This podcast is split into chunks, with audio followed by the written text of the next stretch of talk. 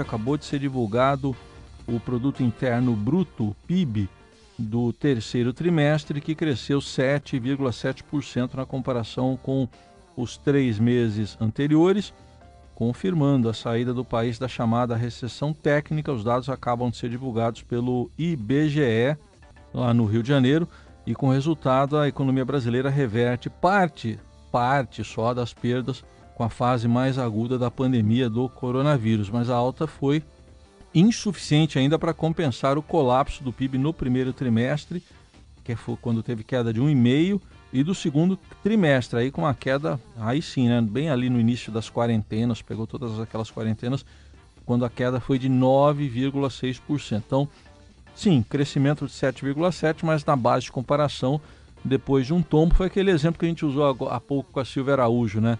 Tomou um tombo, levantou e está cambaleando. Está de pé, mas cambaleando. A gente fala aqui também nessa meia hora do Jornal Eldorado do caso Arthur Lira, né? o líder do Centrão, preferido pelo Planalto para presidir a Câmara dos Deputados e que tem um envolvimento numa rachadinha em Alagoas o Ministério Público Eleitoral dá um parecer que livra a chapa Bolsonaro-Mourão de um processo de cassação. Tem ainda o julgamento, mas tem um parecer já do Ministério Público Eleitoral favorável ao presidente e ao vice. O, o, a campanha presidencial para 2022 levanta uma dúvida sobre Sérgio Moro. Afinal de contas, ele acabou de assumir um cargo aí numa empresa de consultoria que aliás tem como cliente só a Odebrecht, né? entre outras empresas. Como é que ele fica para 2022 diante disso? A gente comenta também a atrapalhada do Ministério da Educação, que queria a volta das aulas presenciais nas universidades a partir de 4 de janeiro, mas recuou. E a Câmara volta a funcionar e garante recursos para a vacina da Fiocruz e de Oxford, né? uma parceria da Fundação Oswaldo Cruz com a Universidade de Oxford. Temos para nossa conexão com a capital federal, de onde fala o Felipe Frazão. Tudo bem, Frazão? Bom dia. Bom dia, Raicen. Como vai você? Uma notícia positiva para a economia agora, né? Isso, é. Pelo menos isso, né? Uma alta depois de uma queda muito expressiva, né? Início de uma recuperação. Pois é, vamos ver se ela se sustenta agora com então, se houver de fato a confirmação de uma segunda necessidade de isolamento, né, de, de, um reforço nas medidas de distanciamento social, né, com o fim de, de, vários benefícios que seguraram empregos é, e também segurou a renda de uma parte relevante da população. Tudo Muito. isso acaba agora no fim do ano. Esse é o plano do governo, que não dá para estender mais nenhum benefício. Muito bem. Vamos começar numa parte mais política, falando do favorito do Planalto para ser presidente da Câmara, o Arthur Lira, deputado Arthur Lira. Como é que é essa história de rachadinha lá em Alagoas? É, mais, mais um caso de rachadinha cercando o Palácio do Planalto e o presidente Jair Bolsonaro. É, o Arthur Lira, é, hoje, o, é o candidato do presidente da República, a presidir a Câmara dos Deputados, que, cuja disputa a gente já vem conversando ao longo desses dias e vai conversar muito até uh, fevereiro do ano que vem, para quando ela está marcada, Heisen. Ele é o adversário principal do grupo político do atual presidente Rodrigo Maia. Ele é o malvado favorito, ele tem esse apelido ah, é? dado pelo presidente Jair Bolsonaro. É ele é nos bastidores ali na, ele é carinhosamente chamado assim pelo presidente é, nos bastidores. Ele tem esse apelido. Ele é um dos herdeiros do políticos é, do grupo criado ou organizado, melhor dizendo, pelo Eduardo Cunha, ex-presidente da Câmara dos Deputados, notório Eduardo Cunha, preso, condenado pela Lava Jato. É, nosso ouvinte certamente se lembra dele. É, e, e, e, agora sabe-se que Arthur Lira é, tinha práticas, é, segundo o Ministério Público, é, criminosas é, de peculato, que é, nada mais é do que tomar dinheiro público, né? apropriação de dinheiro público de funcionários da Assembleia Legislativa de Alagoas. Essa é a acusação a que ele responde lá na Justiça do Estado de Alagoas. É, segundo essa acusação, ele fazia parte de um esquema com outros uh, uh, 11 deputados estaduais.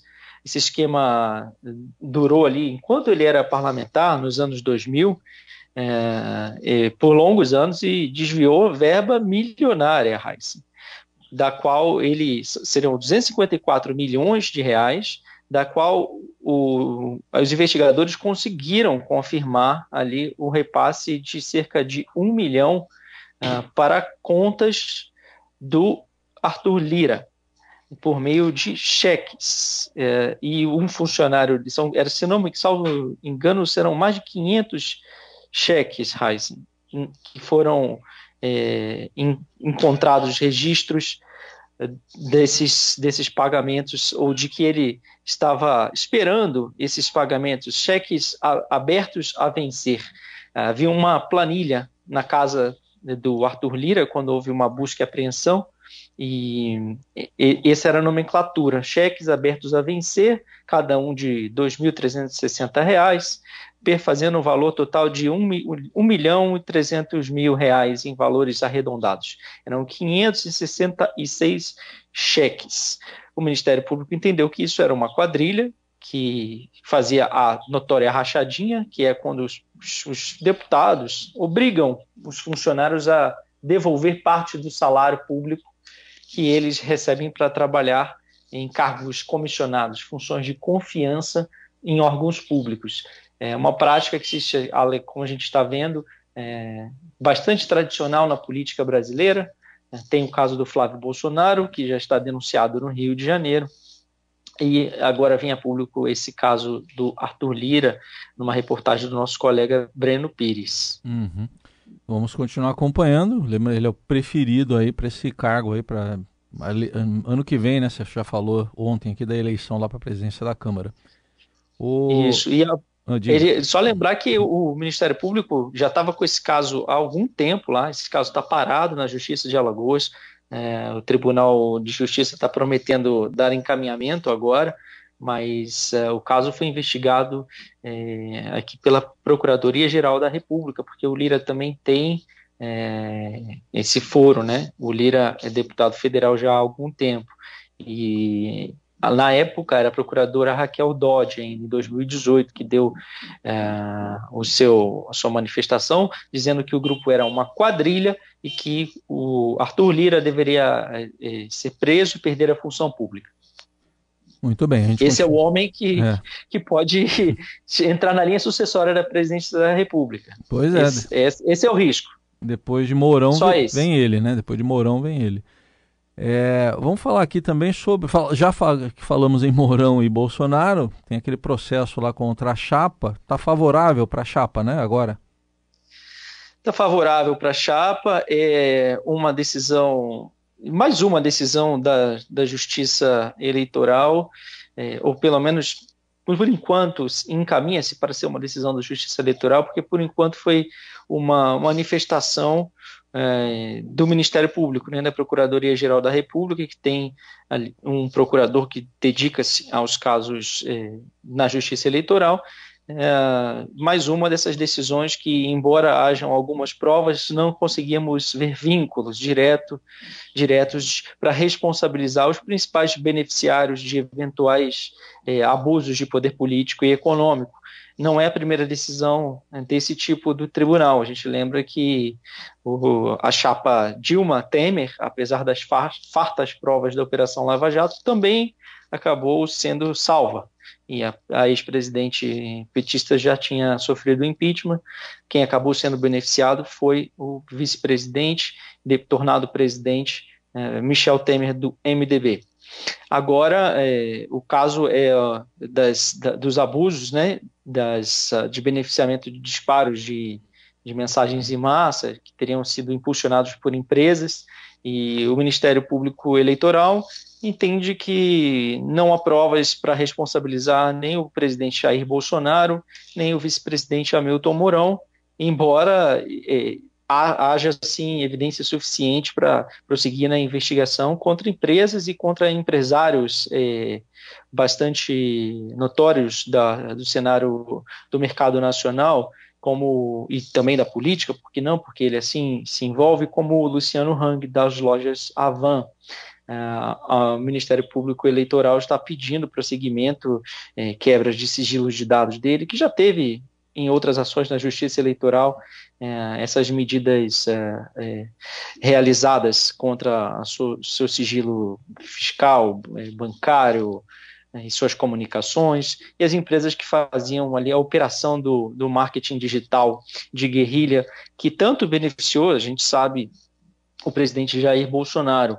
É, e mais segundo o procurador-geral, vice-procurador-geral eleitoral, Renato Bril de Góes, é, pelo conjunto probatório nos autos, diz ele, é, não dá para comprovar eventual gravidade é, dos ilícitos que macule a legitimidade e a normalidade das eleições de 2018. Heisen, menos uma preocupação para encerra-se assim um caminho que poderia ameaçar o mandato do presidente Jair Bolsonaro. Agora restam, por enquanto, pelo menos, somente os pedidos de impeachment na Câmara dos Deputados. Que estão lá na, nas gavetinhas, né? Estão confortavelmente instalados lá, né? Nas gavetas. Isso, nas gavetas do Rodrigo Maia. É. Ele mantém é, na gaveta e, segundo aliados, ele, ele, lembro muito que o, o Alexandre Frota, que era um aliado do presidente, o deputado e ator Alexandre Frota, uh, hoje no PSDB, eh, recomendou para ele o seguinte: eh, Rodrigo, como ele chama para o Rodrigo Maia, não diga que você engavetou esses pedidos de impeachment. Diga que eles estão na gaveta. Ah, tá. É diferente. É, a diferença é que se engavetar é que trancou a gaveta e perdeu a chave. Ah, sim. Quando eles continuam na gaveta, é que ele pode tirar em algum momento Entendi. e usá-los contra o, o, presidente da República, Jair Bolsonaro. Essa é a, a artimanha ali, a, do, dessa jogada, dessa recomendação do, veja só, Alexandre Frota, dando sim, orientações sim. políticas. Alexandre Frota que está na novela que passa no canal Viva, Sassaricando, de, dos anos 80. É apenas para efeito de, de Olha... trazer um verbo aqui, o verbo sassaricar. Só, só, só tive essa é. intenção é. aqui. A nossa conexão com Brasília, de onde fala o Felipe Frazão que está acompanhando uma, uma novela, né? Essa do Sérgio Moro. Agora, tem dúvidas aí sobre o destino do personagem, Frazão? É, ele sempre deixou em aberto o, destino dele, Heisen. Ele, quando sai do governo, ele diz que vai atuar na iniciativa privada, ele é, pede o registro para trabalhar como advogado, ele passa a dar aulas, né? fica um período afastado, porque o cargo que ele exercia é um cargo muito sensível, né, de ministro da Justiça e Segurança Pública, e tem a quarentena, né, impõe-se para esse cargo especificamente, quase que de forma automática, é, a, Comissão de Ética da Presidência costuma impor a necessidade de que ele não, não vai exercer é, imediatamente que ele não possa exercer um cargo na esfera privada, por causa justamente do risco de conflitos de interesses. Sempre que há uma soa estranho, assim, ou soa que há um pode haver um beneficiamento de algum dos lados, é, quando a gente está conversando sobre a atuação profissional uh, de alguém, é, ao, ao suscita-se essa questão da, do, do conflito de interesses, né, Heisen? É um pouco do que está acontecendo agora, porque o ex-juiz foi convidado né, pela consultoria norte-americana Álvares e Marçal uh, para assumir um cargo de sócio-diretor, vai atuar é, na área de disputas e, e investigações de integridade internas né, o, o, chamado compliance das empresas, né, e só que essa consultoria trabalha é, para as empreiteiras que o juiz é, condenou, cujos executivos o juiz colocou na cadeia, depois condenou na Operação Lava Jato, entre elas a Odebrecht e, e, diversas outras gigantes aqui do mercado brasileiro e, por que não, internacional também. Uh, não à toa, a Ordem dos Advogados do Brasil emitiu uma notificação para que o Moro não preste, né, para que ele eh, não preste nenhum tipo de serviço de advocacia para esses clientes, mas ele diz que não atuará em casos que possam uh, levar a conflitos de interesse. O problema é que, politicamente, o conflito de interesses é evidente, ainda que ele legalmente se afaste de casos dessa, dessas duas companhias. É, é, é evidente que há um, um, conflito de interesse, que há um desgaste para a imagem política do ex-ministro Sérgio Moro, que ainda é muito forte. É, ainda tem, sim, embora ele tenha saído do governo, é, apanhando de, um, de alguns ex-apoiadores que optaram por ficar do lado do presidente Jair Bolsonaro e outra, uma grande parcela de seus apoiadores, dos chamados lava-jatistas, continua a, a, a a prestar ali, um, fazer uma campanha para ele, para que ele venha candidato. É, há poucos dias é, ouvia, a gente dizia que havia uma campanha dizendo é, Moro não, nunca mentiu nas redes sociais, o nome dele vem à tona o tempo todo, ele está sim conversando com candidatos à presidência da República em 2022, ele conversou com o governador João Dória, ele conversou com o apresentador Luciano Huck, ele não é uma carta totalmente fora do baralho, embora ele, para alguns nomes, é, alguns alguns campos políticos, como o próprio governo, queiram tirá-lo de vez do baralho. Ah, uhum. acham que a saída dele para a iniciativa privada encerra ah, qualquer possibilidade de ele uhum. aparecer eh, na atividade política. Eu acho que ela eh, afasta bastante, entendo que sim, pelo fato dele ir trabalhar nos Estados Unidos, mas é, não pode se dizer completamente, porque ainda temos dois anos, né, Raíssa? É. E as coisas podem se modificar até lá. É Ninguém esperava, por exemplo, que ele tomasse essa decisão agora.